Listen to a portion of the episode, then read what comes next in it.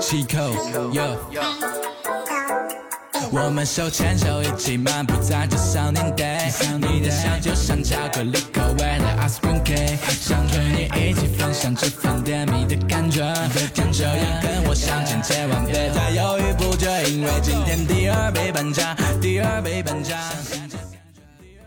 Hello，大家好，欢迎来到新一期的两室一厅，我是陈一日。我是三蜜，呃，我们这一期做了一个比较轻松的选题，叫做啥都可以安利帖，就真的什么都可以安利，可能不是你看到的那种传统的安利，就是会根据某个品类，然后比如说安利全部都是吃的啊什么的，我们就真的什么都安利。嗯因为我们在平常在生活里也会陆陆续续买到或者看到一些好玩的东西嘛，嗯那就不设限，就是所有的东西都可以拿到像这种期里面来讲。嗯、这可能算是一个固定栏目，但它会不固定的更新。对的嗯、就是我们可能攒了一定的量，然后就会来做一个更新。然后我们保证里面所有东西都是我们尝试过、我们试用过一段时间的，就是我们觉得 OK，然后再来给大家安利的。嗯，好，那我们就开始吧。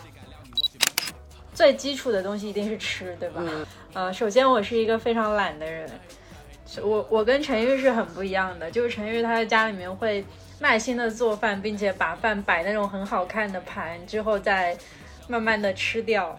等一下，我们安利的东西就能看出来我们的差别有多大。对，好，那我的所有安利的东西都是拿到手不到十分钟你就可以开始吃上的东西。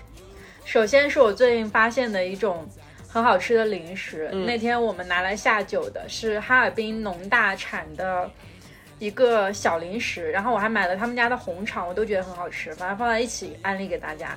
大家可以去搜那个哈尔滨农大，它是呃有学校背景研发出来的，就和之前那种什么中科院麦片啊什么那种差不多的类别。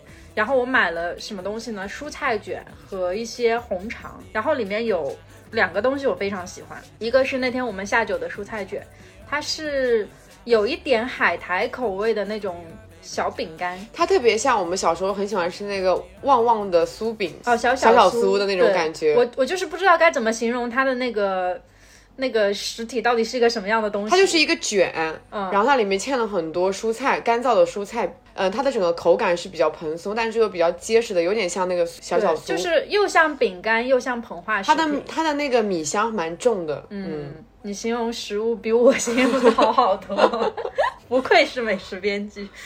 这个东西它就是当成像薯片一样的东西来吃嘛。它真的有一点让人吃的停不下来。就是那天我们来家里那个朋友嘛，嗯，他其实算是一个喜欢健身的人，对他平常是吃不吃这种高热量的东西的。结果那天就他不停的吃，不停的吃，说一边吃一边说，哇，这个东西真的完全停不下来。嗯，就迅速把一整盒都吃完了。那天我们拿来配酒就很很好。嗯，好，家里可以常备一些这种零食。对对对对对，而且很便宜，重点是它非常便宜，它一大包，整整一大包只要十三块钱。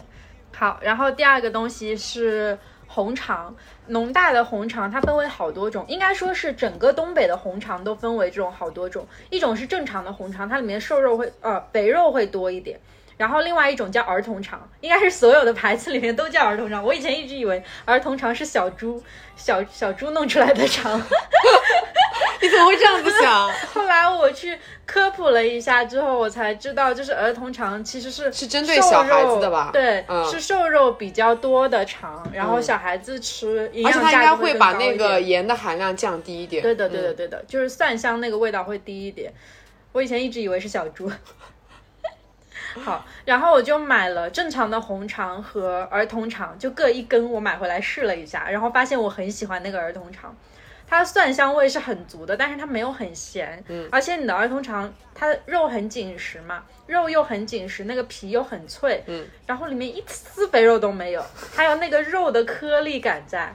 就很好吃，然后你把它切下来，切成薄片之后，放在烤箱里一烤，绝了！哇哦，那你怎么不给我吃啊？你因为说的你吃完了。哦。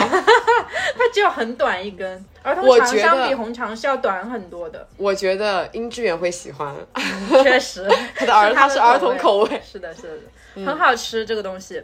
像红肠，其实它做法也很多，就是你正常要快一点的话，你把它放在面包上，或者放在饭上什么的，直接吃都很好吃。然后你要做菜的话，把它拿来炒，炒蔬菜，啊、或者是放在汤里、火锅里都可以吃。反正就是一种类似于小酥肉的存在吧，就是万能存在，你怎么样都可以吃。那天买了一个哈尔滨红肠嘛，对对就是盒马买的，然后我今天就做了一个那不勒斯意面，对，然后也很合适。嗯，中外都可以。这就是哈尔滨农大的这两个东西，然后他们家还有一些像什么风干肠啊什么的，我觉得大家可以去试一下，还有啤酒肠之类的，就不一定符，合啤酒肠是不是就是专门用来下酒，然后它咸度会偏高一点那种？对的，而且它的肥肉会更多，就是很腻。但是如果你下酒就啊很合适。但我平常不爱吃，所以我就买了一个，后来就没有下文了。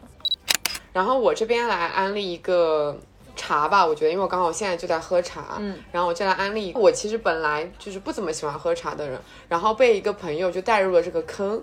就突然发现茶这东西真的是太韵味深长了，它远远比任何的其他饮料都来的要觉得让人觉得舒适。它比白开水是有味道的，它甚至有很多很多的味型。然后它比咖啡跟酒又来的温和很多，没那么刺激。嗯，我喝的茶不是说大家想象的那种传统的那种茶，比如说正山小种啊、普洱啊这种，我喝的基本上都是花草茶或者调味茶。嗯，我这边嗯、呃给大家安利的就是一个日本的牌子叫 Tea p o n 然后它是一个日本的茶叶店，然后它他们店里面主要卖的就是花草茶、纯茶跟调味茶，还有就是适合用来做奶茶的那种茶，就非常非常，你们可以去看一下它的官网，它的官网啊就很像一本舒服的那种茶的阅读书，你翻它官网，你真的感觉到它就是每一个都写的很详细、很可爱的那一种详情。但是有比较遗憾的是，它这个茶哦，它没有办法说在国内购买。然后我们当时是找了代购买的这个茶，嗯嗯，然后它有非常非常多的品类，大概我感觉看那个官网应该有几十种的品类。嗯，我最喜欢的是我现在最爱喝的那个三色花伯爵茶，它没有什么伯爵味，因为伯爵味其实是有那种嗯怎么说，有点像是薄荷的那种很亮亮的味道。哦对我喝不很多人喝不惯伯爵茶嘛，是的，但是在这一款三色花伯爵茶里面没有什么伯爵味，欺骗消费者。但是又很好喝，你知道吗？就是它很香，它是属于我当时拿到手的时候打打开那个袋子，就感觉它简直可以放在衣柜里面当香薰片的那种香度。啊它应该就是放了一点点去提那个味，嗯然后会作为主要的味觉。对对，然后它就又没有什么伯爵茶，它整个喝起来就是一个很舒服的红茶的风味。然后我还买了一个，但我还没拆，就是它是一个叫做花园柑橘，它真的很会起名字。我可以给大家稍微的读一下机翻的他们的那个详情页是什么样子的。我当时就被这个详情页啊瞬间给吸引住了，说我要买这个，但我现在没有拆，因为我现在手上的茶都喝不完。嗯。嗯，这个茶叫做花园柑橘茶嘛，散发着许多药草和波光粼粼的葡萄柚的香气，一种流行的水果茶，口感清新。水果和香草与多种花园香草的混合，以及葡萄柚、柠檬和橙子的清新香气。当您将热水倒入茶壶时，这种香气会让您感觉自己在一个维护良好的花园中。请在如此美丽的花园中，悠闲漫步的气味所包围的氛围中，享受下午茶时间吧。就巴拉巴拉起来还有很多，就是你会有一种置身其中，你感觉自己嘴巴里面喝上这种茶的感觉。我现在满脑子都是那个波光粼粼。对这个波光粼粼这个词用的太妙了。呃，他但但是他这个是日语，我直接点了机翻过来的话它有点不准确啊之类的。嗯，我之前还喝过同事给我的他们家的荔枝红茶，因为荔枝这个东西是很难做一个还原的。嗯，但是我当时喝到那款荔枝的时候，就觉得我瞬间整个心情平复下来了。嗯，就是我感觉那一款茶属于我如果在工作的时候心情很焦躁的时候，我喝一口呢，觉得做了一个深呼吸的动作，瞬间心平气和。没有，就这种茶感觉能拯救整个人的暴躁的脾气。嗯，他们家茶我会觉得比较适合热泡。因为我试过冷泡，其实没有很合适。然后还有一款茶是我觉得今年喝到过冷泡茶里面最好喝的，而且它很便宜，大碗。那天也是客人来的时候泡的那个蜜桃乌龙，爱丽丝与袍，他们家名字叫做，因为它是一对情侣开的，然后一个叫爱丽丝，一个叫 Paul，就是因为你知道蜜桃乌龙就是市面上非常红的一个元素，你就觉得它已经玩不出来东西了。但是它那款茶，你就是打开包装的时候，你就能看到里面有非常大颗的那种，嗯，白桃的粒，以及那种冰糖的粒。然后你泡，它就我觉得它是一款非常适合冷泡的，包括我在家里面给它应用也是一直用来冷泡。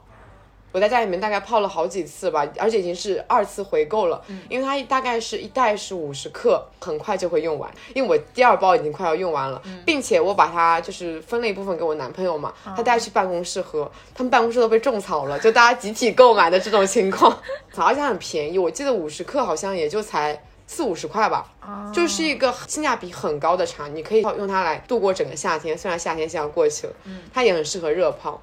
这边就再引申一下，就是嗯，关于冷泡这件事情。冷泡是因为我今年买了一个冷泡壶，它是一个茶饮品牌叫做百硕，跟一个日本的玻璃品牌叫做 Hario 联名的一个冷泡壶。给那个百硕专门做了一个颜色，就我那个颜色是湖蓝色，我很喜欢那个颜色。冷泡这样子，很多人我觉得对冷泡有个错误的想法，就是它会在冷泡壶里面啊，先放入茶叶，然后再先倒热水把它泡开，然后再把它放进冰箱里面，这样是非常错误的。冷泡就是你从一开始你就要注入注入冷水，然后你注满以后把它放进冰箱里面冷藏三个小时以上，或者你可以冷藏过夜，然后让那个味道慢慢的浸泡出来。哦。对吧？就很多人觉得要就是只是把它给冷藏了而已，真但真的不是这样子的。嗯，你要是直接冷藏的话，你买冷泡壶干什么呢？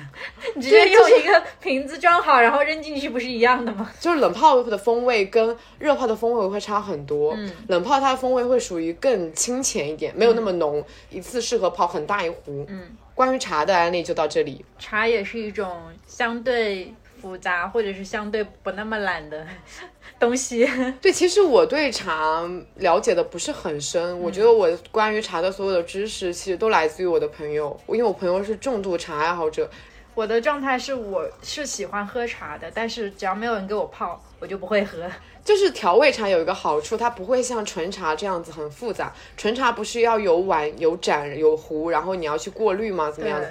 但是调味茶就不需要，你只要把它放进茶包里面，然后用热水一泡，你就可以喝了。或者像我这样子冷泡一个晚上就可以喝了。我觉得它是一个对年轻人来说更便捷，然后也更容易入门茶的一种方式吧。嗯，让大家觉得茶其实没有那么的遥远。年轻人也可以爱上喝茶，对的。然后茶也不是一种养生的那种方式啊，这样的，它真的有很多不同的味型。现在茶的这种东西比大家想象的要丰富很多很多。Can You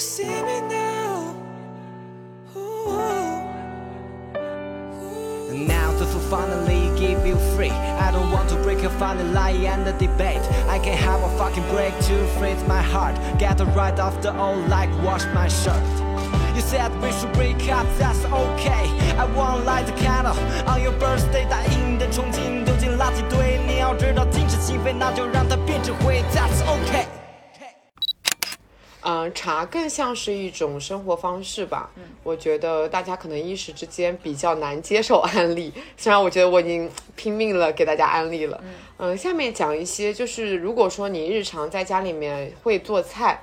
呃，但是又跟我一样，其实厨艺没有很厉害，喜欢做一些比较简单又好吃的食物，就可以听下面这一块，我冰箱里面常囤的一些酱料。就我不是在放暑假吗？然后我其实做菜的频率比过去两年都要多很多，基本上就会自己做早餐、午餐跟晚餐。如果不懒的话，就是我会一日三餐都自己做嘛。但是就是我并不会做一些很。高级或者说难度很高的菜，我大部分做的菜其实都挺快手的。然后我这边给大家安利四个酱料。第一个酱料是是我当时去泉州旅游的时候被种草的一个酱料，它叫高仔辣椒酱，甜辣酱也可以。陈是当时把那个酱料拿回来的时候，他信誓旦旦跟我说，这个东西蘸拖鞋都很好吃。蘸拖鞋都很好吃是我们的一个梗，就是因为我们互相安利的时候就会说，哇，这个东西真的蘸拖鞋都好吃，拖鞋听了都觉得很惊讶。太酷。拖鞋，我长那么大也没有无这么无语过。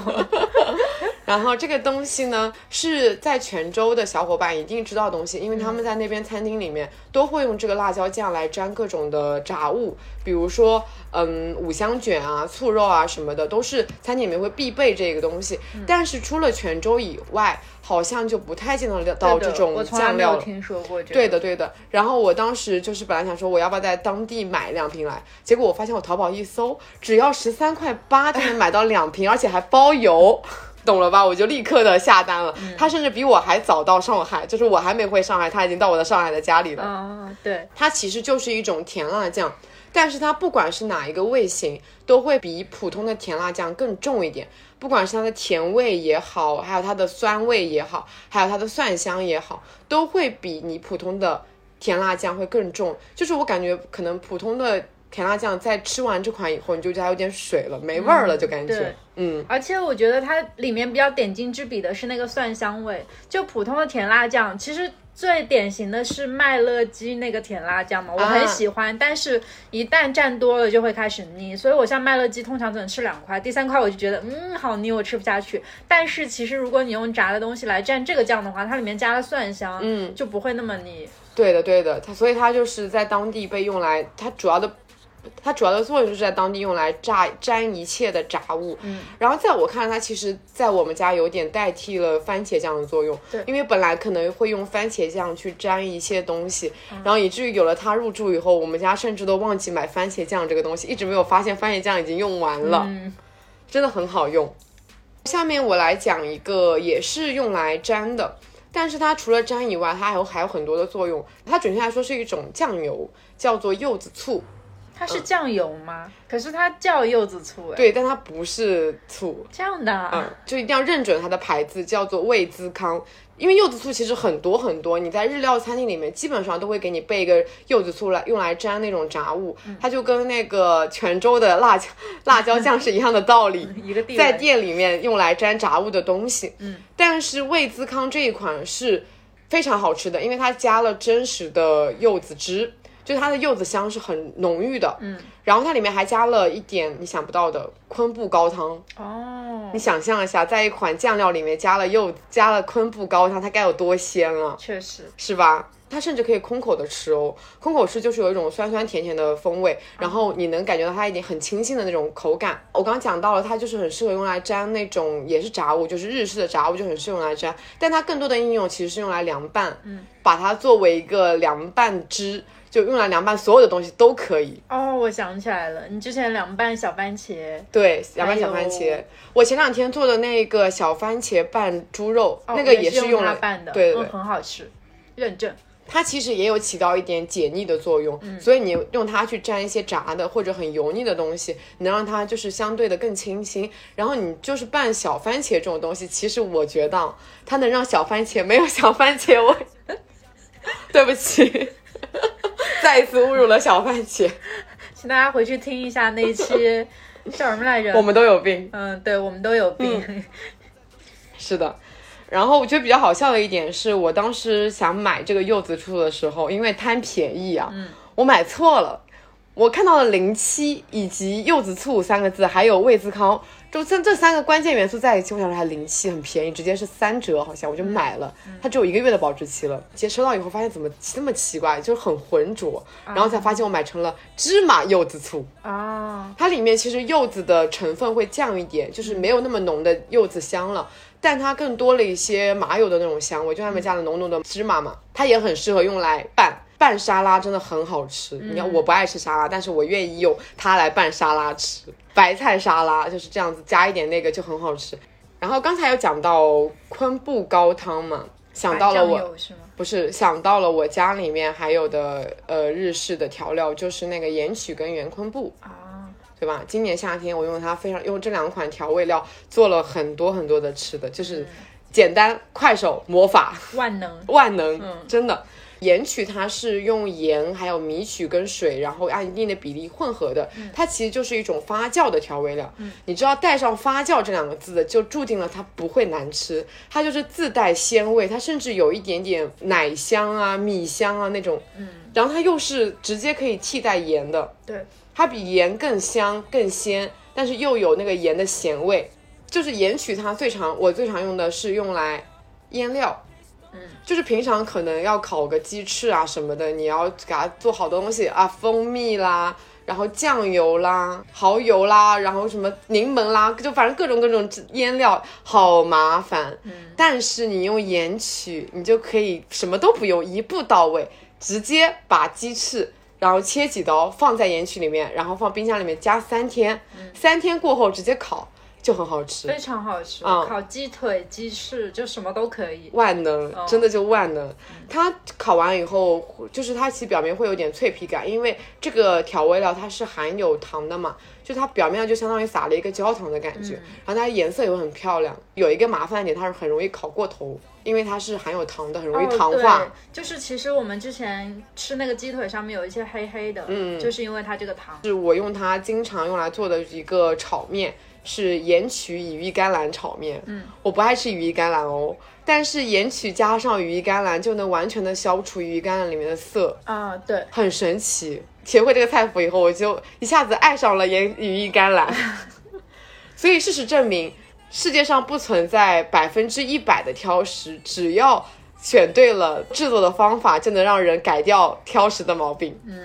确实，盐昆布其实就是另外一种调料了，它是一种加工过的海苔，就是海苔先经过了酱油、嗯、味淋还有糖的一个炖煮以后，然后再把它就是完全的晒干，再裹上盐，同时把昆布，然后把味淋还有酱油还有糖还有盐这五种调味集合在一起的一种东西。嗯，就是你也相当于你什么都不用加，你直接把它泡开来。它就是一碗高汤，然后这个高汤你可以用它来直接做面的汤底。我今年夏天就用它做过，关东煮没有没有没有，你这记忆力不行啊！关东煮煮我是用白酱油做的，哦，白酱油，嗯，白酱油也是有一种高汤的感觉。然后我用它做的是冷面啊，你忘了吗？我用它做了冷面、凉面，嗯，就是真的什么都不用加，还拌小番茄主。要是我每一次做，你都会问我这个真的除了盐昆布什么都没有加。我说对啊，真的除了盐昆布什么都没有加。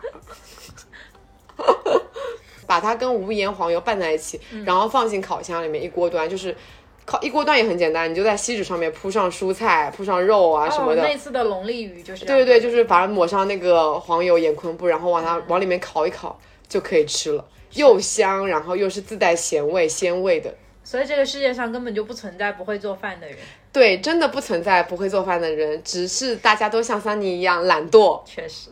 但我会觉得做饭很快乐诶，我还蛮享受自己做出来的那些食物的。因为我对食物没有什么阈值，就是我对于食物的欲望就是我活着就可以了。我对于其他东西是很有要求的，但是食物不是。那我反而是一个对食物蛮有要求的人。其实我并没有觉得自己做菜好吃到哪里去，但是我感觉自己做菜的那个成就感就很高。嗯，我就是好吃的食物是能给我带来一定快乐的，但是它的一定快乐可能还没有某一本书或者某一个游戏让我更快乐，所以我就会觉得就那样吧。然后最后安利一个调料吧，它就是一个盒马就能买到的翠红红油拌菜料。嗯，翠红是四川部地区很有名的一个红油制造商。粉的那个，对对对，他有做辣椒粉，然后就是他有做各种的那种川菜里面的料理。嗯，然后我安利的这个就是红油拌菜料，听它的名字你就知道它是用来拌的。嗯，之前也是跟朋友学了两道菜，就是直接用这个东西来做，一个是拌杏鲍菇，也非常简单，你就是把杏鲍菇撕成条，然后穿一下，然后完了以后就加入这个红油拌菜料跟一点醋、一点酱油就可以吃了。嗯，好吃又简单，五分钟搞定吧？会辣吗？不会。我就是红油吗？对，但是因为你会往里面加一些醋、一些酱油，就相当于把它中和了。然后它的油其实更多是香味，它的麻味跟辣味，我对我个人来说是能接受的，因为我不是一个特别能吃辣的人。然后它里面加了很多很多的芝麻，然后它芝麻就是比较神奇的是，你放在里面居然没有油耗味，又很香。啊，嗯，然后还有个菜其实也很像，它的基底就是一样的，也是呃加那个红油拌材料，然后加醋啊、酱油啊什么的，就是做一个口水鸡。也很简单，也就是把鸡肉煮一煮，然后再淋上这个汁，然后撒一点白芝麻，再撒一点花生米啦，再热油一浇，好了。世界上所有的菜都能在三句话里面解决，被种草了，真的很简单。对对对，然后它很便宜，我记得在盒马买才九块九一瓶。嗯嗯，我们会把所有的那个我们安利的 list 放在我们的 show notes 里面，大家可以去搜索。嗯讲完了这些需要做菜的酱料之后，我觉得我有必要为我们不爱吃饭人群出来证明一下。我这里会讲几个我最近吃到的比较好吃的素食。嗯，对于我来说，什么叫素食呢？就是可能是要开锅，但是绝对只要用一个锅，并且在十分钟之内就能做完的，叫素食。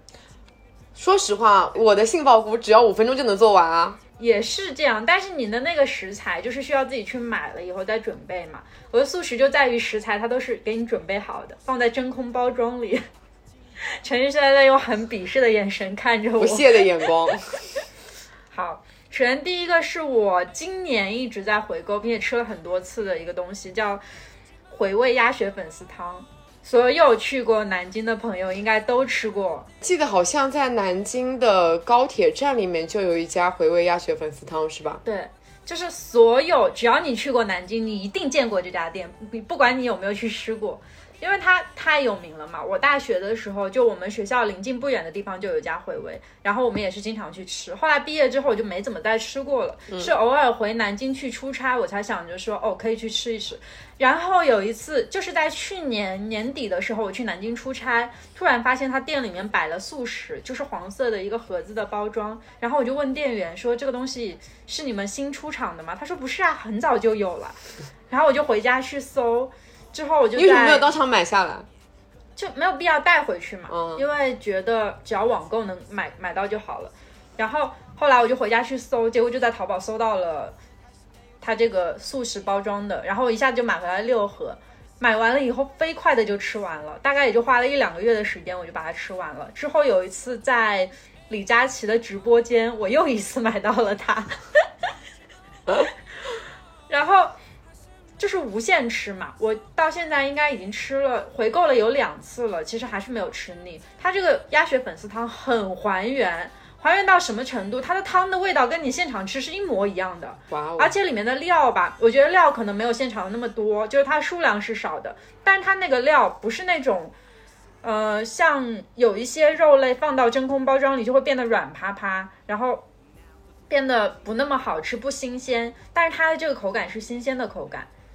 就是所有的鸭肠还是韧的，然后鸭肝还是那种有颗粒感的，就是很紧实的状态，一点都不散。嗯嗯，就光是这一点就做的很还原，然后我就很推荐。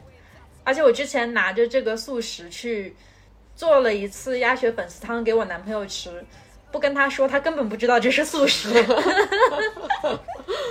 好的，对啊，你就只要把它泡开，然后往上面撒一点香葱和香菜，你就可以说这是我自己做出来的鸭血粉丝汤。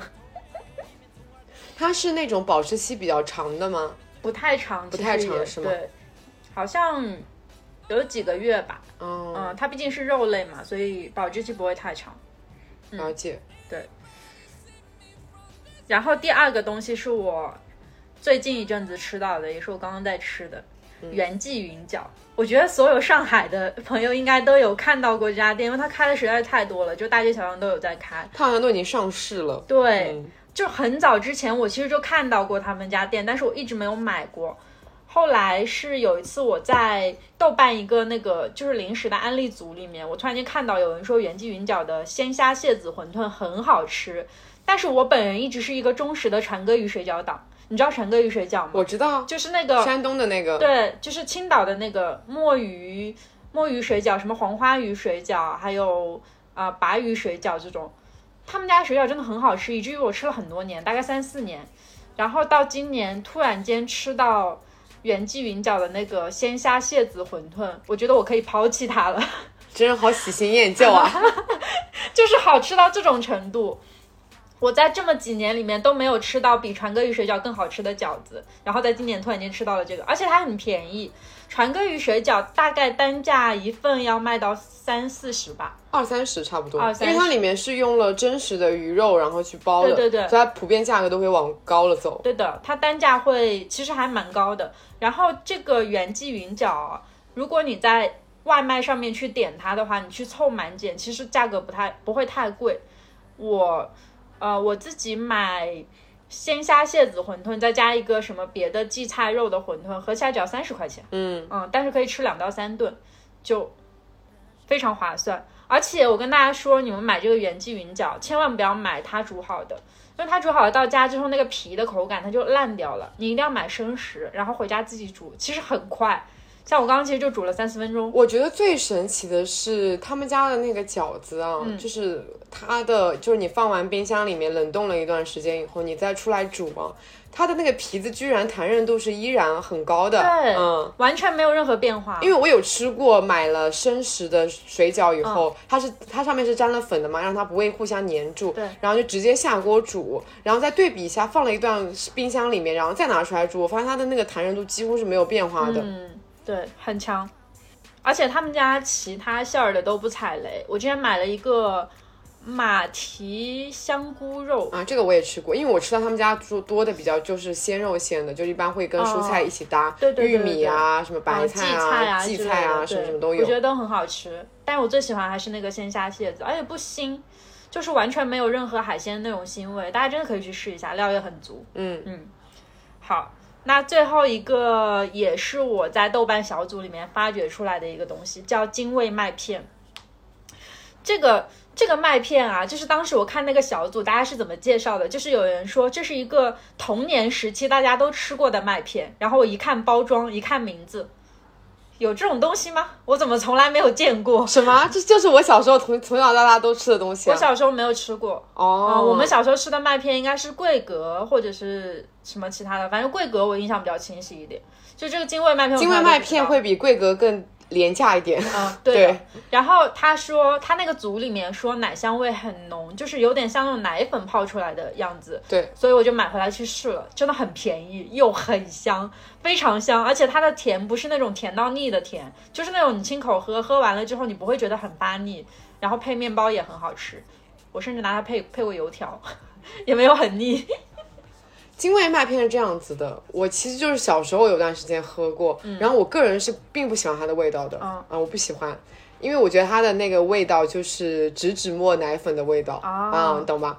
但是呢，我在大学的时候被我室友重新安利了这个东西，嗯，它的吃法很特别，干吃。啊，我也干吃，干吃真的比湿吃要吃好吃很多。对的干吃就是一种、呃奶香的小零食，你知道吧？真的太好吃了。嗯，不过现在我也不怎么吃它了干吃跟泡我都很 OK，我觉得这个东西不错。那我的素食讲完了，啊，那我们进入下一趴，终于讲完了吃这一趴。天哪，吃的篇幅也太久了吧？我们下一趴我们来讲一个电器吧，算是。嗯，嗯，对。I'll be hard to leave finding the key Try to dream of a morning your home 还是没有机会感受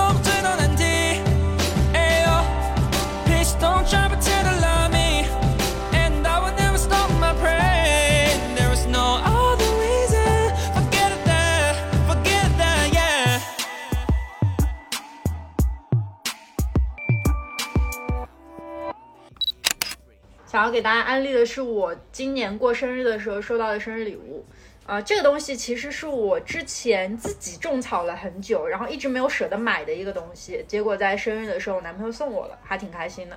就是哈曼卡顿的音箱。啊、我之前其实，在做功课的时候做过好几个牌子的音箱，呃，一个是哈曼卡顿，第二个是那个马歇尔。对，马歇尔做过这几个牌子的功课嘛，然后做下来，其实我是比较喜欢哈曼卡顿的二或者三就都可以。但是二呢，它有一个问题，就是它那个管道啊是裸露在外面的，所以经常有灰尘掉进去，是很不好清理的。所以我个人更偏向于三，但是三的价格又有一点点贵，所以我就很心疼，一直都没有买。后来这个东西到了我家之后，我每天用它打游戏、看电影、追剧，然后放音乐，就是每一天都在使用。我之前一直以为音响这个东西放到家里之后使用率可能没有那么高，但事实上来之后的每一天我都在用它。然后为什么要推荐这个牌子呢？是因为它的牌子的主打是低音，呃，音响嘛，它其实是。如果我们真的要往专业领域走的话，会细分很多东西，就是它会低音、中音、高音都有不同的音色处理。我觉得就不细讲到这里了，因为我也不是那么了解。但是像这款音箱，它就是如果你像我一样很喜欢听嘻哈，然后包括你听摇滚，呃，还有一些就是那种爵士。对爵士，还有蒸汽波啊什么的，就这一部分类型的音乐，我觉得非常适合。特别是我拿来听说唱，我觉得很爽。就是有史以来我没有我没有体验过的那种说唱环绕音，嗯，是环绕音，它的低音是很重很重的，就是重到你甚至觉得你的桌子在颤这样子的重。然后回声是很强的，它是一个环绕式回声嘛，它本来的那个形状就是一个玻璃形状，所以整个房间都会充满你的音乐声。最好笑的是哦，嗯这个东西刚来你房间的时候，我问了你一句，你买了个新的加湿器、啊，对对对，它外形真的长得很像加湿器，真的就但是就是你在不开它的时候，它很默默无闻嘛。这个就是我要讲的第二点，为什么我很喜欢它，是因为它开起来之后，它的科技感非常的足。首先是它的那个玻璃外观嘛，因为是琉璃做的，然后你下面有灯光的情况下，上面就是光芒流转，很漂亮。其次，它下面的那个灯光是采用的那种呼吸式灯光，所以它会随着音乐的变化，然后下面给你产生不同的变化，就很像水波纹。波浪形的，所以这个东西，如果你是一个就是那种科技感。科喜比较喜欢科技感装修的人的话，它会比马歇尔更适合家里的风格一点。反正我个人是相比那个，我会更喜欢这种比较现代化气息一点的。马歇尔就更复古吧，对的，更上镜，对，它就是它就长得很像加湿器，器 太过分了。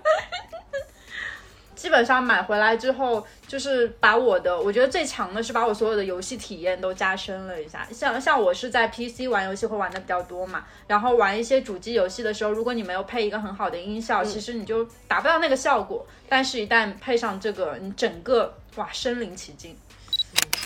然后刚好说到游戏，我最近跟我男朋友一起玩了一个。我十分想要把它推荐给天下所有情侣的游戏，真的很好玩。但但是但是如果你没有对象的话，你跟你的朋友玩也很好，因为这个游戏本身它其实内容就做得很好。如果说是情侣一起玩的话，其实很增进感情。嗯，不会互相骂吗？我觉得是不会吧。这个游戏的名字叫《双人成行》，嗯我觉得听众可能已经有很多人都已经玩过这个游戏。我有种草这个游戏，它真的很火，它最近真的非常的火。首先。呃，你知道这个游戏大概讲什么吗？我知道，就是两个离婚的夫妻，对他们需要通过双人任务，然后来达到最后的，就打败最后的 BOSS，是不是？对。但是在这个过程中，两个人要互相配合，然后互相配合的过程中，感情就进一步的升温了。对，他们最后还是在一起了，没有离婚。嗯，是的，内容内容就是这么一个很简单的内容，但是它这个游戏设计的内容的精巧程度，就是好到这。基本上是我近些年玩过最好的双人游戏，因为像之前你听说过的那种什么分手厨房什么之类的，其实我我那时候是跟我哥一起玩嘛，然后我跟他玩，通常是只玩一到两周之后我就腻了，就是再往后我就觉得，嗯，怎么后面的关卡都是一模一样的，好没劲。但是这个双人成行，每一关真的都是不一样的，就是你玩到后面，所有的玩法其实都已经清楚了，你还在会想说，哇，他怎么还能给我抛出一个新的东西来？然后我自己记录了一些我印象比较深刻的场景啊，这个游戏的美工真的是每一帧都可以截下来做壁纸的程度。我就在玩的过程当中一直都在惊呼，哇，这也太漂亮了吧！就是一直在惊呼这些。啊、首先是有一关是掉进一个山洞，然后里面是那种万丈深渊，大家就乘着蓝鲸，就是那种巨型的蓝鲸遨游在里面，就漫天星光，然后全部都很梦幻。嗯嗯，然后呃，还有一个是呃，他的男主叫 Cody 嘛，Cody 他作为就是这个游戏里面的性格，他是会帮助女儿去做很多好玩的事情，然后他就有帮女儿搭一座城堡。因为他们夫妇俩其实在这个游戏里的设定是变小了，然后在他们的那个家里面四处穿梭，就他们到那个城堡里面去，之后有一段是乘三 D 过山车，那一段我拿着手柄之后特别开心，因为觉得自己就真的很像在坐过山车，很好玩，它体验感很强。然后还有那种在钟楼外的森林里面骑着大鸟飞，嗯，呃，还有宇宙里面就是成为一个呃宇航员，反正就是各种完全不一样的体验。而且视觉冲击是很强的，就是我觉得特别是像你这种不太玩游戏的，你去 好好说话，不要随便 diss 我我。没有 diss 你，就是像不太玩游戏的人去玩这个游戏也会被惊艳到对，我一直有种草这个游戏，啊我现在阻碍于我没有玩它的设备。啊嗯，只要两个手柄加一台电脑就可以玩。对，然后我我觉得是这样的，就是这个游戏的点在于我推荐给所有我不玩游戏的朋友，他们都通关了，所以它的难度其实没有很高，对吧？对的，它难度不太高，它需要打怪兽对吗它需要打打怪兽，但是它难度真的不高。嗯就是相比我自己平常玩的 PC 游戏来说，它可能只处在于第二、第一、第二关这种程度，就很简单。然后你甚至不需要去查攻略，你就可以上手。与此同时，它是一个合作游戏，也就是因为它是个分屏画面嘛，左边是你，右边是另外一个玩家，你们两个需要不断的通过合作才能去通过那些关卡，然后在这个过程当中，其实你们之间的那个默契也会越来越高。对，所以这个游戏玩到后面只会越来越快。有没有可能就是通过玩这个游戏，发现自己跟自己的男朋友默契不怎么高，我觉得也有可能。然后开始破口大骂，扔掉手柄？哎，我真的有在小红书上面看到，就是有人在这个游戏下面说，就是我跟他吵架了。所以玩这个游戏其实还是有要承担一定的风险的，是吗？先评估一下你们之间的感情再玩但。是我真的觉得，就还是属于比较简单的游戏。嗯我我觉得像《分手厨房》才是很容易。真的，我玩完《分手厨房》之后，直接跟我哥断绝了兄妹关系。所有跟我玩过《分手厨房》的人都会对我破口大骂，因为我真的很笨，我很委屈的，然后我就骂回去。金刚我菜瘾大，但是我还是要在骂这上面不能输。明白。那像《创业成型》就是一个相对友好，并且它不会带有这么多。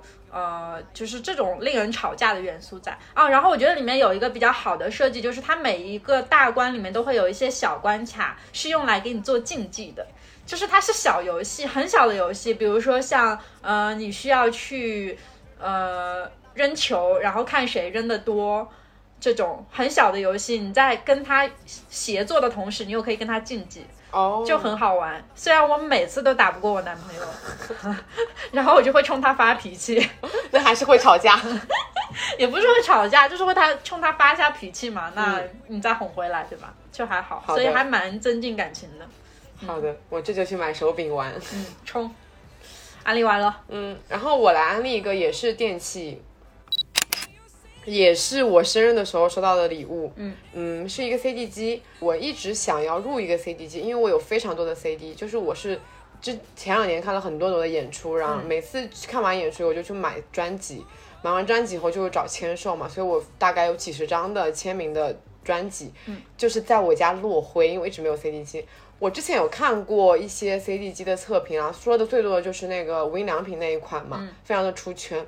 但它对我来说有一个很致命的问题，它在转起来的时候会有沙沙的声音，摩擦的那个沙沙声。哦我不喜欢那个声音，我甚至有点没有办法接受，我觉得它就是个噪音。哦，啊，就别人可能会觉得这种这种音质就很像是模拟那种黑胶在转动的那种声音，对对对会有点复古。对，但是我就不喜欢。啊，这一款 CD 机是我去年生的时候朋友给我挑，他说他挑了很久，然后最后挑到这一款。嗯，它是一个日本在产在售的，呃，索尼的一个机型，叫做 CFD 杠 S 四零一。为了做这次安利，我特地去找了一下这个机型。它比较大，它有一点像是桌面的音响，它甚至是有带两个音响的那个孔的，就是发声孔的那种东西。然后它的功能很齐全，它除了能放 CD 以外，它还能放录录音带，嗯，然后它还能听那种 FM 跟 AM，就是无线的蓝牙的那种广播，啊它还能录录制录音，哦。它就是一个功能很齐全的一个东西。它就是有一个屏幕，然后那个屏幕上面是会有时间显示，以及它会显示说你现在放到第几首啦，怎怎样的。然后它下面还可以插耳机，你就听完以后就感觉它是一个大杂烩的一个机器。它的主要的卖点除了功能齐全以外，就是很复古，它像是那种音响里面的马歇尔的感觉。啊，啊、你见过吧？就是那种米白色，对对对对然后整一个都是感觉像是上世纪的录音机的的那种样，对，它就像上世纪的录音机的那种样式。嗯，它对我来说最优的点就是它很完美，没有那个沙沙声。但它比较不太好的一点就是跟上面的茶一样，它只有在日本在售，啊国内的话只能通过代购买。嗯，然后还有一个非常致命的点哦，它的电压是日本的电压。啊，所以你要买个转换头是吗？对，然后我很愚蠢，我当时买来以后，因为太兴奋了，就直接插到了二百二十伏的中国电压上面，它一下子就烧坏了。但它烧坏不是说，我就我想我刚收到的时候它就烧坏了嘛，它烧坏不是说你一下就能看出来的，只是你知道它烧坏了，店家告诉你它烧坏了。嗯嗯，我买了变压器它也没有用。所以我前段日子一直用它的时候都是装电池的，它可以装电池带到户外去，嗯，就当它是一个能在家里面插电用，也可以带到外面去用插放电使用的一个音响嘛。在经过了漫长的一段放用电池的时间以后，我终于把它寄回去维修了，然后就直接把它改成了中国的电压，我现在就是插电用了。啊，那还挺好的。对，这边讲到了 CD 嘛，我再安利一张专辑好了。这张专辑叫做木眼镜同名专辑，就是它是一个乐团叫木眼镜出的唯一一张专辑。嗯，木眼镜这个名字我觉得还挺土的。然后我看了它官方的释义是木是指木吉他的声音，嗯，然后眼镜是一种表示看得很透彻、很明白，嗯。然后我讲一下我跟这个乐队的结缘是这样子的，我二零一七年在台北的时候很喜欢。用 YouTube 来听歌，就是它会随机播放到下一首，然后不停的不停的播放下去。然后那时候我刷到了一个乐团叫做木眼镜，但是那个现场的，就是那个视频啊，画质非常的差。它是一个别人翻录的在西门町的演出，嗯，就是你相当于感觉像诺基亚录的一样，感觉很古早的一个视频。然后你也看不清楚他们人长什么样子，其实声音也是那种带着很响的回声啊，怎么样，很嘈杂的那种声音，嗯。但是我当时就被这个乐团给吸引了，所以一直就会反复的听他们在 YouTube 上那几首歌，很神奇。这个乐团没有其他资讯了，以至于我后来回到大陆以后，我一直觉得他们已经解散了。结果有一天，在二零一九年十二月份的时候，他们在网易云突然发了一张专辑。你想象一下，你以为一个已经解散了的乐团突然发专辑了，嗯，然后我就好惊喜啊！那张专辑叫做刚刚讲的嘛，木眼镜同名专辑，然后。我就听去听了那张专辑。其实我说实话，录音室版本没有那个我看了很久的画质很差的现场版带来的那种感动更大啊。因为我感觉现场是没有办法被取代的。尽管它音质很差，但是你依然会被那种氛围所感动。录音室版它的整一个的音质也好，就它整一个的条件都更好了。但我觉得反而没有那种现场的沉浸感了。然后在那张专辑里面，他们讲到了这是一张关于成长的专辑。他在那张专辑里面有好多。关于英雄的词歌词，这个关于英雄的歌词也是最开始他们吸引我的点。嗯，我来念几句他们关于英雄的词，就是有一首歌叫《错过》，也是我听最多的一首歌。它叫它里面有一句说的是：“我奋力抓出伸出手，想抓住些什么，以为自己可以变成英雄。”然后还有一首歌叫做《道别宣言》，它里面有非常多关于英雄的词，就是你想成为什么，我大声回答一声英雄。嗯，小时候抱怨着时间太久，想要快点壮硕，当心目中英雄，世界还需要我拯救。还有最戳我的一句是，当时想做的英雄，并不是长大的我。嗯，然后这就是一个关于成长的专辑嘛。我在这张听了这张专辑大概一年之后，在前段日子我把这个专辑分享给我朋友，我就想说我要不要去查一下，嗯，他们最近的资讯啊，因为最近蛮多台湾乐团来上海啊，在大来大陆演出的嘛，嗯，我想说去查一下关于这个乐团的资讯。结果我发现，他们在二零二零年办了三场告别演出啊，而且是在台湾的，刚好是台北、台中跟高雄办了三场告别演出。他在那个 Instagram 这样说，他说这张专辑除了是关于成长的故事、成长的专辑，也是一张告别专辑，就觉得他们做乐团以来需要一个这样子的句号来给他们画上一个句点。嗯，所以这张专辑。有了这张专辑，他们才可以名正言顺的去办告别演出。然后我觉得最遗憾的点是在于，他们其实本来有计划说要来大陆也办这个告别巡演的，嗯，结果因为疫情就是打乱了所有的计划，他们没有在大陆办成这个演出。我就去私信那个主唱嘛，嗯，我就说我很喜欢你们的歌，然后最近才知道你们已经解散了，说如果还有机会的话，希望能拿到这张专辑的。那个实体版，以及希望能在现场再听到你们唱一首歌，但是就是不是所有的这种回我这种问题都能得到一个很开心的回答。主唱跟我说，觉得能被喜欢很开心，但是应该没有什么机会了。他让我讲到是那种，就是用比较伤感的语气跟我说，大家都有各自的生活啊，对，就是说那个那张专辑那三场告别演出就是他们的终点了，嗯，就之后还是会继续玩音乐。但是不会以团的形式再出现了。明白。我当时觉得哇，太伤感了。再去看了一下这一张的整个专辑，我发现它里面除了关于英雄的词很很多，它有很多关于长大的，充满了那种成人世界的无奈。嗯。比如说，有一首歌叫《长大之王》嘛，叫里面的歌词是：成人的世界有点复杂，耸着肩说就这样吧。每当生活陷入混乱焦灼，就想念小时候，羡慕他不像我，可以无忧的做梦。然后我才发现，那张专辑里面那首歌叫《道别宣言》，就是我刚刚讲到的，当时想做的英雄，并不是长大的我。这首歌叫《道别宣言》嘛，原来这个道别是真的道别，不仅是跟我们这些听众道别，也是对那些小时候做过的梦、小时候想要成为英雄的他们，小时候想要做乐团的他们做了一个道别。嗯，我就带入这个设定以后，好伤感哦。就很伤感，是吧？这是他们唯一的一张专辑，我还蛮建议大家去听一下的，真的很好听。主唱的声音真的很温柔，然后整个乐器也很温柔。嗯，他们的词写的很好。他说他们的词是大家一起想的，然后要好好琢磨过。就真的看每一句词都有一种成人世界的无奈吧。嗯嗯，结束了我就去听。对，案例到这里吧。然后我来讲一个，呃，就是很短，这个东西我觉得就是插在这里讲一下，也是我在今年收到的一个礼物，我很喜欢。我本人是一个很喜欢娃娃的人，非常多娃娃。对，我的家里堆满了各种毛绒玩具。然后我对于娃娃的要求就是它必须得好捏，它的毛是要很柔顺、很舒服，这样我才能抱着睡觉。我是一个需要抱着东西睡觉的人。嗯，然后呢，我在今年儿童节的时候收到了两只。啊，三只很可爱的河狸，就是我之前哦，就是这河狸吗？家族 三只很可爱河狸，然后它的这个牌子我以前甚至都没有听说过，是我男朋友找了很久找到的，然后我后来又去搜了一下这个牌子其他的毛绒玩具，发现都很可爱，所以我一定要把这个牌子告诉你们。这个牌子是意大利的一个牌子，叫 Turdy，也是到时候标在下面就好了。然后他们家做娃娃的那种质感哦，就是你应该有摸过我的那个那个河狸，我的河狸有有名字哦，他们叫大牙、二牙和小小牙。关键问题是啊，当时我问你说他们有名字吗？你说没有想过这个问题，然后你转身一想就给他们起了名字，很形象啊。嗯，然后呢，我的这个我的这个就是一般的毛绒玩具哦，其实像那个。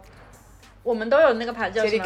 哦，其实像 Jellycat，它的那个毛其实是固定的，就是所有的动物它全部都采用这个毛，然后你摸起来确实很舒服，但是其实就少了一点真实动物触感那种。那像 Turdy 他做的这个小河狸哦，它就真的是有仿真到那种毛，很舒服，而且你就觉得自己真的在摸一只河狸这样的感觉，很可爱。不可能，因为河狸是湿的。那它干的时候那个毛，对吧？就是这种，它就是光滑有亮的那种毛，很像真实的那种猫猫狗狗的毛。嗯，对，它不会是像其他的毛绒玩具，就做出来就真的是毛绒玩具，非常可爱。我建议大家去搜一下河狸，他们家还有小兔子，还有一些什么其他的小动物，反正真的都做得很好。然后，呃，它这个牌子有一个做的很好的点是，它会有工艺，就是你买一只。这个小河狸，你就可以给那个萌新河狸食堂捐五块钱，就是给河狸去捐捐一个灌木柳哦。其实这个好有意义哦。对，然后他们还会送一张明信片，或者是送一个那个杯子，就是来说是你做了这个公益，所以我们把它送给你。嗯，我想到了之前在那个南京的红山动物园里面，你买他们园内的一些官方周边，好像也会给动物就是。多喂一些东西啊之类的，有的。对对对对对，我之前从那个日本带回来的那一只杉杉，就是旭山动物园带回来的一只小兔子，也是你买了之后，它就会。呃，在那边多提供一点兔粮，就是只要你买，我们就会捐赠一部分其中的盈利给我们动物园的小兔子，我就觉得特别好。嗯，我还想到了，我当时在红山动物园里面买到了一个他们官方出的盲盒，就是那个小鸟的盲盒。嗯，然后我还抽中了一个隐藏款哦，隐藏款我忘记具体叫什么了，它就是一个鸟的盲盒嘛。嗯，我抽中抽中那只鸟，它是雌雄同体的。哇。好强，是的，很难见。它是，然后它里面那个小卡片还说，如果你见到了这一只鸟，就一定要许愿哦，因为它的概率见到概率非常非常的小。然后我觉得那个盲盒做的最让我最戳我的一个点是在于，因为鸟不是会下蛋嘛，它的头打开来，里面有一颗小蛋，里面有颗蛋，是不是很可爱？是吧？确实，就感觉现在这种动物园做周边做的真的很不错。对的。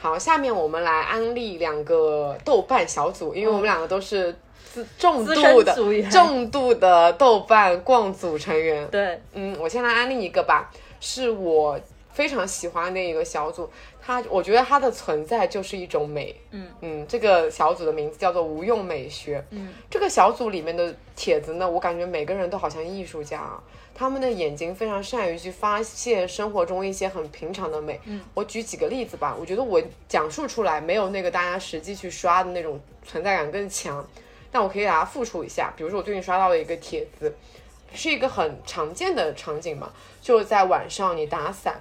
打那种十块钱一把的透明伞，然后雨珠不是会落在那些伞上吗？他对着那个灯，然后他拍了一张照片，说落在雨上的这些啊、落在伞上的这些雨滴很像是星星。嗯，你想象那个画面，我感觉哇，一下子好像以之后打这把透明伞的时候，都会有一种自己在星空下的感觉。然后还有，嗯。有一个非常著名的帖子，也是无用美学里面刷，你肯定刷到过，说包括那时候你在洗碗的时候也跟我说了，哦，我知道对吧那个帖子，对，啊就是他好像就是在清理清洁玻璃吧，然后清洁玻璃，你那个清洁机划开，不是就会有那种波浪一样的对，然后东西吗？他就出来了一幅画，对，就很像是那个日本很有名的北斋海浪那幅画。对，就除了这个清洁剂以外哦，我发现还有东西也很像海浪，手碎掉的手机屏、呃手机膜。啊，，碎掉的钢化膜，哇，那个真的太好看了，嗯。而且还有组员哦，根据他那个碎掉的钢化膜，真的画了一幅海浪的图。嗯。这一个组里面真的每个组员都好浪漫。嗯，身怀绝技，而且。嗯，哎、这么说，我想到另外一个联动组叫做嗯 WRO 世界浪漫组织，哦，我知道他们，嗯。就感觉有一种联动的感觉。然后我再举一个例子，就是小组里面就是会有一些定期的征集，嗯根据一个话题去征集相关的无用美学。最近我看到一个就是镜像美学，嗯这个其实很好理解啊，就是通过一些镜面的反射，然后反射那一面的东西，然后感觉就是发现了一个无用的美。最经典的就是雨后积水的倒影，嗯，也很有名，就是一个篮球场上一个小男孩站在那边，然后旁边是夕阳，嗯，然后那个倒影真的太好看了。除了水倒影以外，还有各种镜面的倒影，比如说有一幅就是篮球框架，它里面也有个夕阳的倒影。嗯，还有哦，我觉得最绝的是那个苹果的苹果电脑，它后面不是有一个镜面的 logo 吗？啊，通过那个 logo 看到树影，然后我看不到那张图的时候，我顺势的看一下自己的电脑里面的那个 logo，我忽然发现我的那个苹果的 logo 被我贴了贴纸，贴住了，以致我一直忽略了这一点。确实，对，然后还有就是那种窗玻璃里的倒影嗯啊，怎么样的，真的都很漂亮。然后近期还刷到过一个帖子是。它的标题我觉得也很浪漫，他说后备箱是灵巧的打光师，哦，它就是因为后备箱打开，它到不是会有那个自带的那个柔光嘛，嗯。然后它是在后备箱里面放了几束花，然后当你打开后备箱的时候，你就会发现啊，它的花上就自带了油画的滤镜，好浪漫啊。所以有很多人用后备箱求婚啊，哦，是哎，就是后备箱放满了鲜花，那一刻觉得自己在油画里面。，这个小组真的很推荐大家去看，嗯，就是刷帖子就会觉得生活中还有是有很多小事很美好的，嗯然后又被我们忽略。就是你再一次，嗯，就是就是同样的那些普通的小事发生在你生活中，你会有一种会心一笑。那我要推荐的这个小组就是画风完全不一样的小组。我这个小组的标题，我只要说标题，你们就知道它的组里面会有什么样的内容。它的标题叫“吹牛逼不用担心被嘲讽小组”。我真的非常喜欢这个小组哦，我给大家念一下那个小组宗旨的前两句。嗯，第一句吹牛逼有理，不应该总被嘲笑嘲讽。然后第二句吹牛逼是展示自己的正常出口，不然怎么被人认识？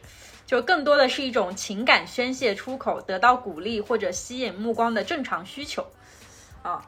所以我本来以为啊，就是我第一次点进这个小组的时候，我我以为大家真的会在里面吹牛逼，就是吹那难道不是吗？不是啊，我先这么跟你讲，就是我以前经常会以为，就比如说像我看到这个标题，那点进去可能我就会想说说一种那种什么，就是曾经我们的玛丽苏文学什么之类的，就是躺在一千平米的大床上什么之类的这种，呃，我以为看到的满屏都应该是这种话，但其实不是的，就是大家自己生活里发现的自己的一些闪光点，然后写在上面，后面会加一句我觉得我很棒，有很多这样的标哇，题的居然是。这样子的。对，而且我跟你讲，就是这个小组，你在刷久了之后，你会有一种感觉。前两年不是有一种群特别火，叫夸夸群。嗯，呃，我当年很好笑，我当年有一次。就有过情绪很低落的时候，我有一个朋友帮我买了夸夸群的那个服务，然后把我拉进去之后，无论我说什么，下面都会有人夸，以各种不同的角度来夸赞你，然后我觉得很开心嘛，一下子心情就平复了。嗯，我跟你讲，这个小组现在就有一种类似差不多的情绪在，就是你在上面会写说，比如说。哦，我今天顺利的完成了工作，没有拖延，我觉得自己好棒。下面就会有很多很多人夸你，就是这种很小的事情，你都可以得到很多的赞扬，然后你还可以去夸别人，好正能量一个小组哦。对，他整个小组的氛围非常非常的好，就是那种建立自信心，然后从里面寻找到一丝我还不错这种思想的，对那个组。可见就是收到夸赞，真的会让人觉得培养了一些自信心。对，所以多鼓励别人，多夸赞别人。对的。然后为什么这个组就是他不会说吹牛逼吹到一定境界呢？是因为他有一条组规，他组规是这样子的：是我们追求实事求是的陈述式吹法，不夸张的合理的吹，互相交流各自领域内的牛逼经验。所以其实你还能够在里面看到很多，就是各种行业领域里面的一些，就是呃，可能也不是说高人吧，就是经验稍微丰富一点的人来分享他们工作上面遇到的一些、呃经验，所以我就觉得，哎，还挺好的。这个小组我很喜欢，所以我之前有一阵子狂刷它，它它就出现在了我的那个经常去那个列表里面。但是这个小组很容易被人误会。我之前在朋友聚会上面的时候在刷这个小组嘛，然后我的朋友凑过来一看，确实挺让人 觉得误会的。是其实还有蛮多类似的小组，如果大家喜欢这种分享的话，我们也会在呃之后的 安利帖里面跟大家分享，因为我们真的还蛮重度刷帖子。对，我觉得就是豆瓣会经常呃推荐，然后又会引导你去一些你可能你可能会感兴趣的小组。嗯我记得有一次我类似看到一个什么天文的那种小组，嗯我就跟你说快进去，你就会成为第一千个宇航员。对对对对对，然后我就成为了第一千个宇航员。对，因为他刚好那时候是九九九个。嗯，那个组我现在还很喜欢。嗯嗯好，那下面就来分享几家我最近去过的小店。嗯。嗯，就是我是一个去旅游也好，然后比如说去出差也好，都很喜欢挖掘当地一些有意思的店。嗯。比如说这两年迷上了古着店，我就会打卡每个城市的古着，然后买那么一两件衣服回来。嗯。然后我最近不是迷上了买盘子嘛，啊，我就开始打卡各个城市的器具店，嗯。试图 买一两个盘子回来，有点夸张，我感觉。嗯确实，对，因为盘子这个东西还挺容易碎的，我每次很担心它会碎。嗯嗯，然后我前段日子去杭州嘛，带就是带杭州的朋友，我带杭州的朋友到处逛，然后逛到了一条街叫做朝明四巷，那边有连着三家小店，我都还蛮喜欢的。嗯、一家是从一个商业大楼里面开过来的咖啡店，叫皮箱工坊。嗯，然后我觉得还蛮好，蛮好笑的是，我当时给我朋友说给他推荐咖啡嘛，他说他想要喝一个嗯带奶的。但就是更苦苦味更重一点的，然后又不想喝拿铁，你这个需求，然后我就说，让我就推荐他喝一个 dirty 嘛，然后他此从此以后就迷上了 dirty，他不管去什么咖啡店都点 dirty，嗯。然后他的旁边呢是一家甜品店，比较比较不开心的是，我那天去的时候，甜品店刚好碰到了休息。那家甜品店叫甜菜，然后那家甜品店是我很喜欢的一个咖啡店的甜品师独立出来开的一家甜品店。嗯，希望我下次去的时候能吃到吧。然后重头戏来了，这个甜品店旁边呢，就是一家器具店加加花店，它的名字还挺难念的，叫 Lily，因为那个店主叫 Lily，然后它后面有个 S I Lily C，是应该这么读吧？我当时我问店长说你们这名字怎么读，他他也不知道。然后叫我反正就读 Lily Sea of Life。啊，然后这家店呢，就是你进去就会有非常多的漂亮的花，因为它是一个算是一个花店吧。然后包括我当时进去的时候，两个店主也正在那边插花、摆弄花，但是它更多的功能是用来摆一些盘子、器具，包括它的墙上也摆了很多那种中国的器具。它除了会跟一些固定的艺术家合作之外，还会有一些就是像是在法国、在日本淘的中古器具。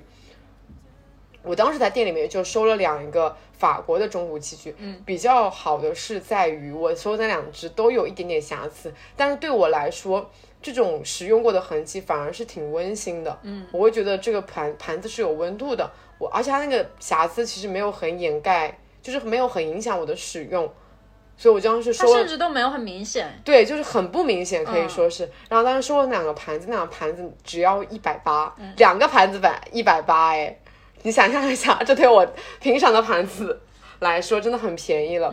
而且其中有一只是那个橄榄树嘛，那只真的好漂亮，我觉得。就是好喜欢它出镜的那种感觉，嗯，然后另外一只就是便宜大碗，法国家庭都会有的那个。你仔细看它的配色，其实是很神奇的，它不是那种很固定的说一圈蓝一圈绿，它在交接的地方会有一些像马赛克一样的错位，嗯嗯，也很神奇。然后那家店里面我还种草到了一个嗯器具的品牌，叫做秋子树，嗯，他们家都是做那种以花为主的一些器具，而他们家最大一个特点就是盘子很大。就是一整盘哦，感觉能放一打一大一大只烤鸡的那种感觉，超大的一个盘子。不过当时没有收，是因为我最喜欢那一只被卖出去了。嗯嗯，所以我觉得器具这个东西，就是你遇到了很喜欢的，就一定要当场收下来，因为下一次可能再遇遇到遇不上了。嗯。然后我还加了那个店主的微信嘛，我经常他就经常会在朋友圈里面分享店里的一些盘漂亮的盘子，真的每一只都好心动。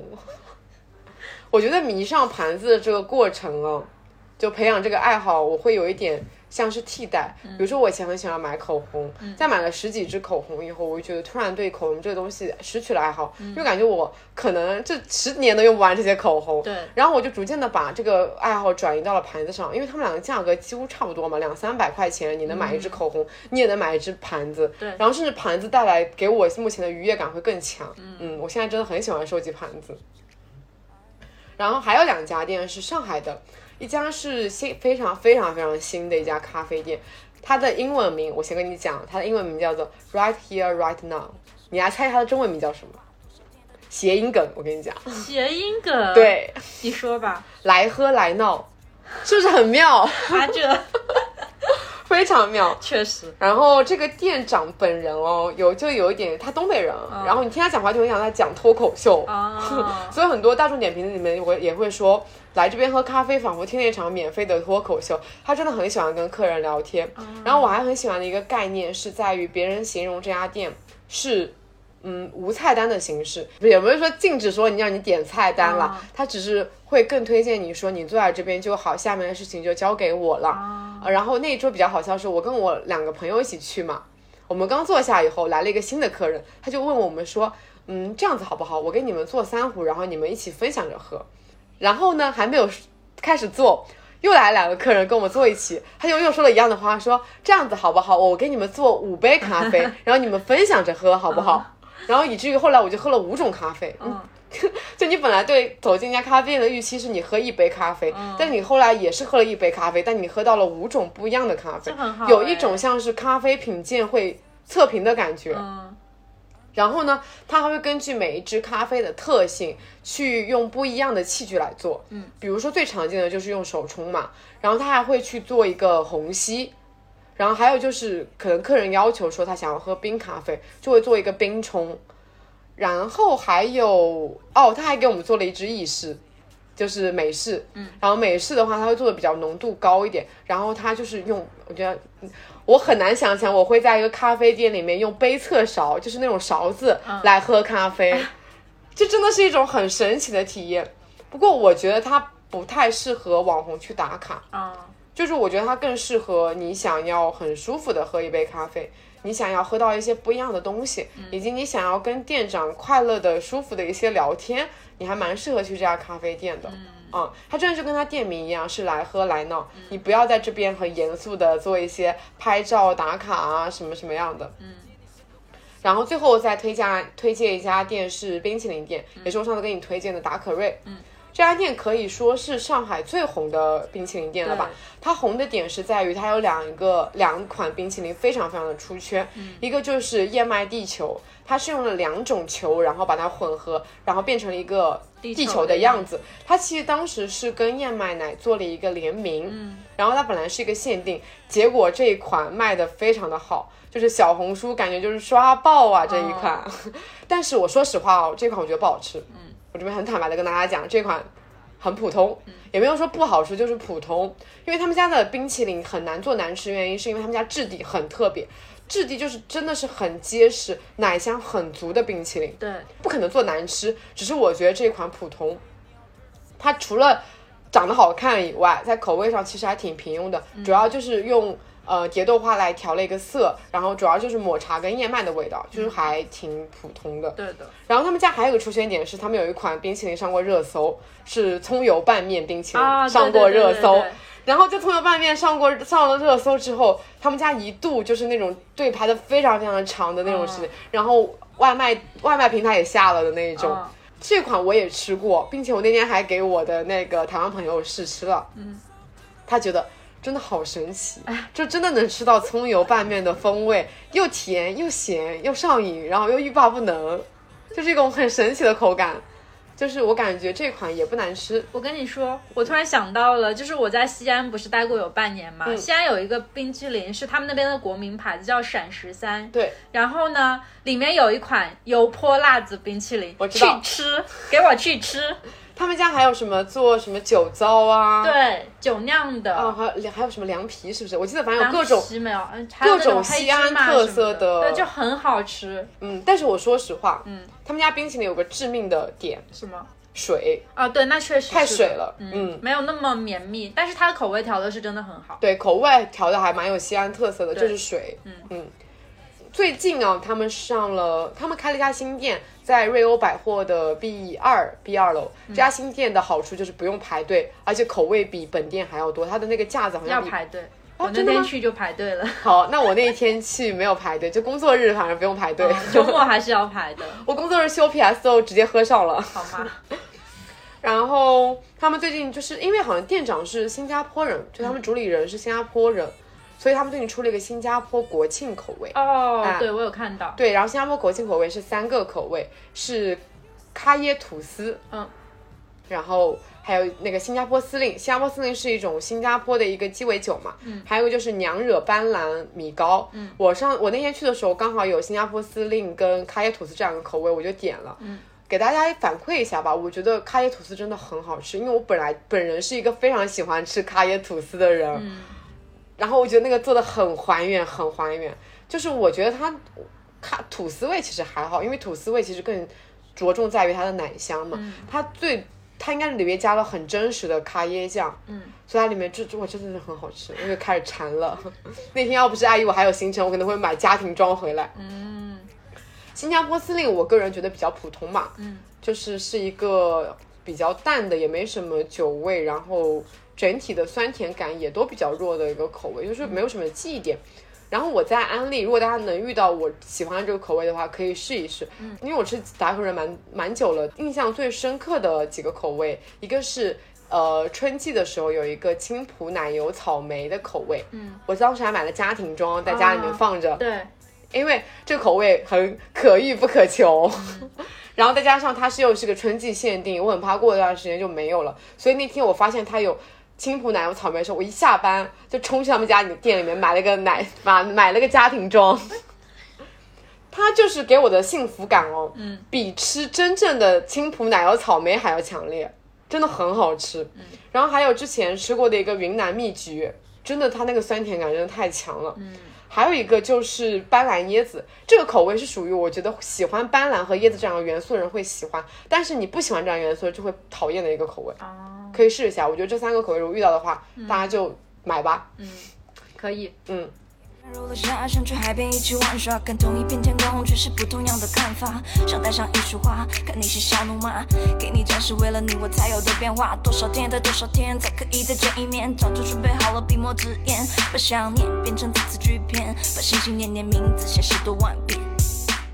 最后来安利两个我们啊、我们前一阵子去过的地方。对，这个应该在播客平台已经蛮多人讲过了对，好像我已经有听到很多人聊过，就是专题给他们聊过。对，但我们还是想来分享一下我们个人的感受吧。对的，嗯嗯，首先我讲一个是我前一阵子去的票非常非常难抢的上海天文馆，我觉得它整个给我的体验流程只有一个诟病，就是票实在是太难抢了。能不它的那个系统吗，它那个系统非常拉垮。人多其实根本不是问题，就我后面讲，就是他抢票的系统很拉垮，做到什么程度？就是我觉得他配不上上海天文馆。我以演唱会手速那种抢票的姿势，放了两到三台手机去抢，我都没有抢到他们的球幕电影，我只抢到了票，所以就很离谱，甚至不知道他那些电影票都卖给谁了。然后我每一次抢不到演唱会的时候，都在想那些票到底都给 都给谁了。然后像天文馆，它的卖票系统是这样子的，就是你只能提前去预约嘛，所以你很难相信，就是一座城市的天文馆，你只能预约到一周之后的票。这是件非常离谱的事情，就是作为一个天文馆，它不应该成为一个这么网红，呃，这么就是难难管理的一个放票系统。关键问题是啊，嗯上海天文馆呢真的很远，对，我难以想象怎么可以每天都有这么多人不负千里去到那个上海天文馆。我跟你讲，我后来在那个石狮广场上面有去搜这个天文馆，我发现有很多人都是从附近的城市自驾过来的，然后专门为了玩完这个之后还住在附近。再回去，哦就有很多人是冲着这个过来的，所以接下来就是我要说的这座天文馆到底有多惊艳到我。首先，它是我从小到大去过的所有天文馆里面最棒的一家，哇哦，这嗯，么评价很高。你应该去过很多天文，我去过很多，我是那种重度天文迷，就是甚至是到了国外之后，我都会去他们当地的天文馆去看的人。但是讲实话，可能是因为它新，所以它所有的设备和里面的一些呃 LED 的设施还有光影都做得非常的好，包括它里面的结构和内容的设置。首先是这样子的，它的上海天文馆它有一个设计理念，如果说你仔细看他们的官网的话，你们会看到一句话叫做“我们不是在写一本教科书，我们是在创造一段体验”。就光是这句话，我就觉得它已经展示了它的核心设计思想，就是它其实不是一个说我要把天文所有的什么参数啊、什么枯燥无聊的数学知识摊开来摆放在你面前，而是说我希望借助这一座天文馆，使你对天文这个领域产生一定的兴趣，所以它很适合小朋友去。嗯，小朋友在看了这些东西之后，会发现哇，原来宇宙里会有这么多好玩的事情。会想成为宇航员。对，所以 然后呢，他在里面打造了三个主题展区，分别叫家园、宇宙和真诚。然后我不剧透这个三个里面具体有一些什么样的东西，我就是告诉大家，这三个主题分别对应了就是天文里面包含的三个完全不同的元素，它也。就是它也会展示我们人类从一开始接触到天文领域到现在所有的发现的这样一个历程，很震撼。那个震撼程度，就是当你站在他们的那个制作出来的那个月球前面的时候，你就会陷进去，就会觉得哇，好美好啊，就是这种感觉。然后其他的还有一些特色的展区哦，名字都很好听，叫中华问天、航向火星，然后还有小朋友的一些好奇心中文的美，哎，对啊，非常美，它整个设置的，而且不仅是这些名字，包括它一进去的那个最大的场馆中间摆了一个复刻板。可能不了解天文的朋友会不知道这个什么东西，但是如果你去看的话，你就会被震惊到，它是用一个三层的空间摆了一个大型的复刻板，然后呃，包括我没有去成的那个球幕影院哦，为什么我那么想去？因为它是八 K 的超超高清的哇八 K 八 K，嗯，然后包括里面还会有一些新闻会客厅啊，就是望舒天文台啊、西河太阳塔，你听这种名字，西河，就哇，这真的是我在中文的科天文馆里面去到最美最美的一座，就是从名字到它所有的设施都很美，而且我觉得其实蛮适合情侣去玩一下的。就是我本身是很不希望它成为一个网红打卡点，当然这避免不了它会成为一个网红打卡点。嗯嗯，可是就是基于我个人来说，会更希望那种，就是你去了之后会被它的氛围感染到，然后你会发现我们这个世界上原来还有这么多漂亮的东西，这么多就是光速之外、宇宙之外的元素存在着。对，你会有一种被洗涤的感觉，可能说的有点高，但是我真的就是出来的时候就觉得哇，好震撼。嗯我记得你当时出来以后发了一组照片，然后配那句文案，我印象也很深刻。嗯哦，一些关于宇宙的非分之想。嗯，嗯，大家如果想看那个照片的话，可以去我微博看一下，就还挺漂亮的。它就是我觉得你应该没有拍出那个天文馆的万分之一的漂亮。嗯，是的，就是你真实进到里面的时候会更震撼一些。而且我的那一组照片，除了一张外外景和内部结构以外，其他我完全都没有加滤镜，就是它原本就是那个样子的，很强。然后我觉得这个呃，刚才我说完这些比较浪漫的点呢，它的实用性是很强的，就是它。以我的视角来说，它是从浅到深的去科普到了所有的天文知识，包括甚至有我很多不知道的东西，它都会慢慢展现出来，而且是会给你一个维度，让你从一个比较好能理解的口去入手，然后慢慢慢慢再往下走，所以不会说产生什么你不是天文爱好者就看不懂的情况，因为我觉得天文馆嘛，更多受众应该是小孩子，就是你要去科普他们的兴趣，所以它里面还设置了很多互动的东西，就很好玩。你比如说你点一个那个按钮，它就会出现一些物理学的现象什么的，然后我就看到有很多小朋友在那边玩的津津有味，嗯。那为什么会有人就是说天文馆不值得去啊？我看到蛮多这样子的言论的。就是我后来有回去刷一些这种帖子，他们都有说，比如说车很不好停，因为停车场很小，还有就是比较偏远，然后人非常的多，就确实。然后我觉得，其实如果你作为一个成年人，你对天文不是很感兴趣的话，可能真的会进入不过去。我本人是因为我对这些东西都有基础的了解，并且我真的是深爱着这个地球之外的东西，所以我觉得我会被震撼到，并且进入进去。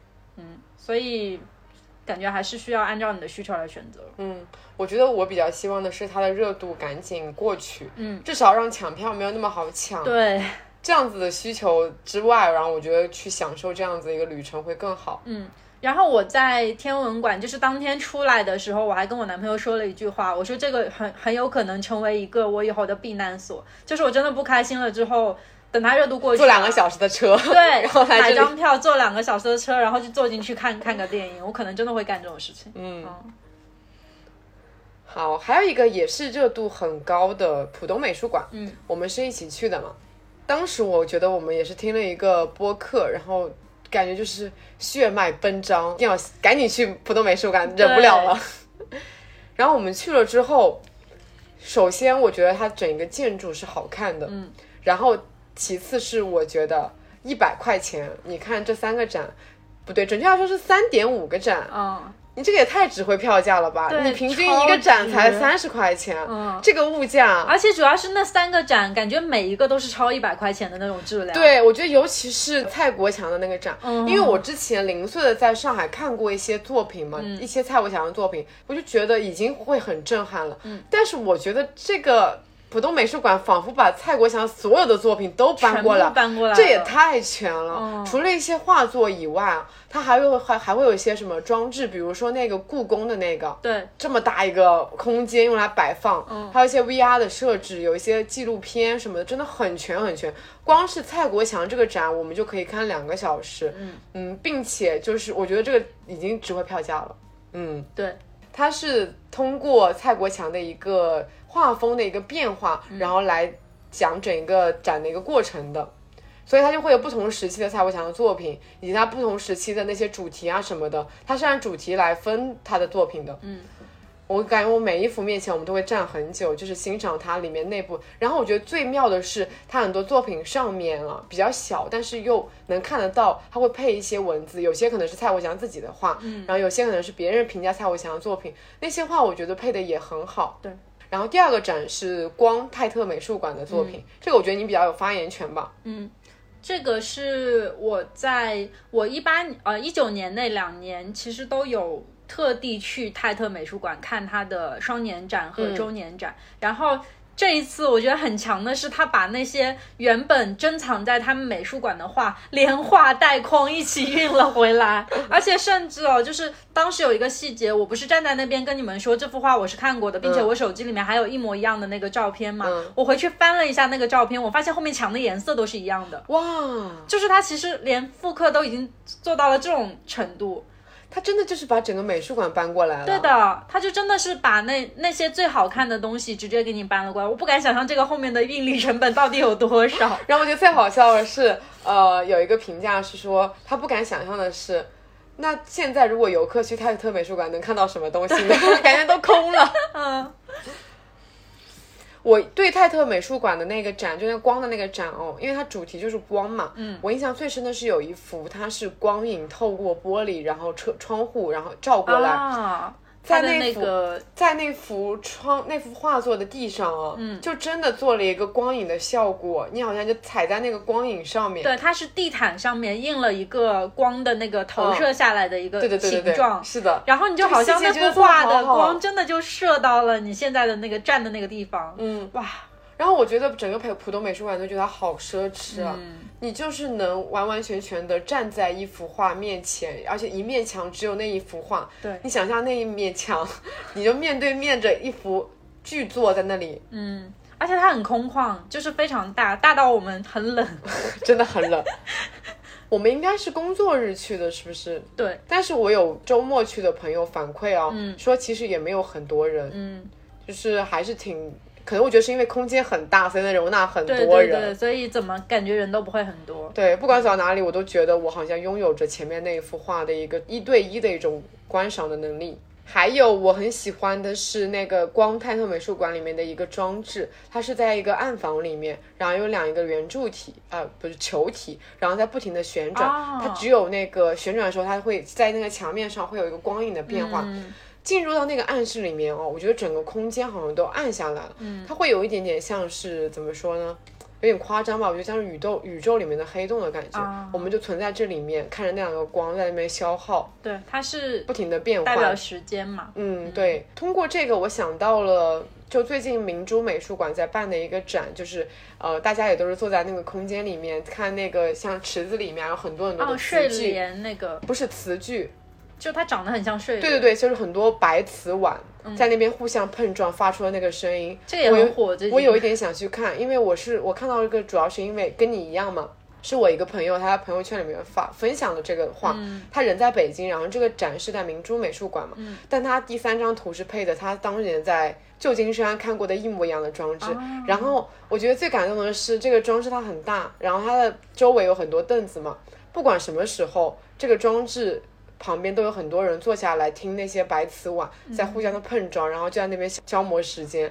我觉得这种停下来的感觉是让人非常的触动的。对的，嗯，然后我刚才为什么说浦东美术馆是三点五个展呢？就是它有个零点五是它的那个预热吧，算是奥菲利亚那幅。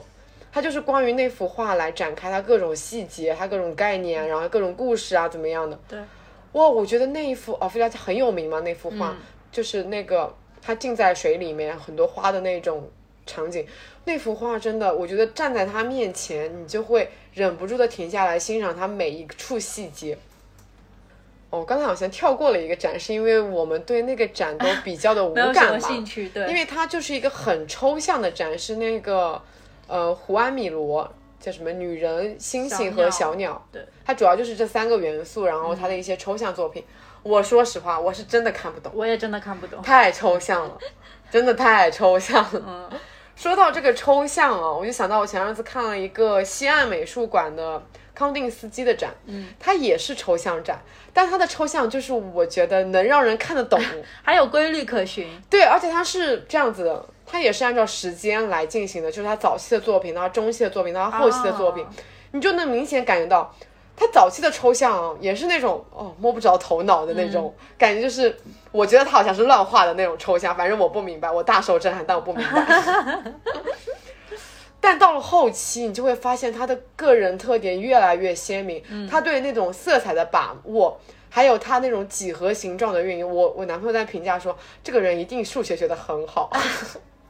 因为他的很多那种抽象作品里面，就是通过一些几何形状，嗯，通过一些色彩的堆叠，然后去展现一些很宏大的概念。包括它里面有一排的作品啊，命名叫宇宙小宇宙叫，嗯，就是他通过一些简单的线条、一些简单的色彩，然后去创造出一些他自己想象中的一些宇宙。嗯，我就感觉他后期的作品真的太好看了，每一幅都让人觉得这才是我能 get 到的那种抽象作品。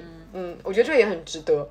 然后我觉得，呃，康定斯基那个展哦，最难得的是我看了这么多展哦，我觉得真的很少有把那种展的东西制作以完了以后的周边做的很好的。嗯，你想象一下，连浦东美术馆用这么豪华的作品，周边就做的这么垃圾，一塌糊涂。这应该是我对浦东美术馆唯一的诟病了吧？对，非常拉垮。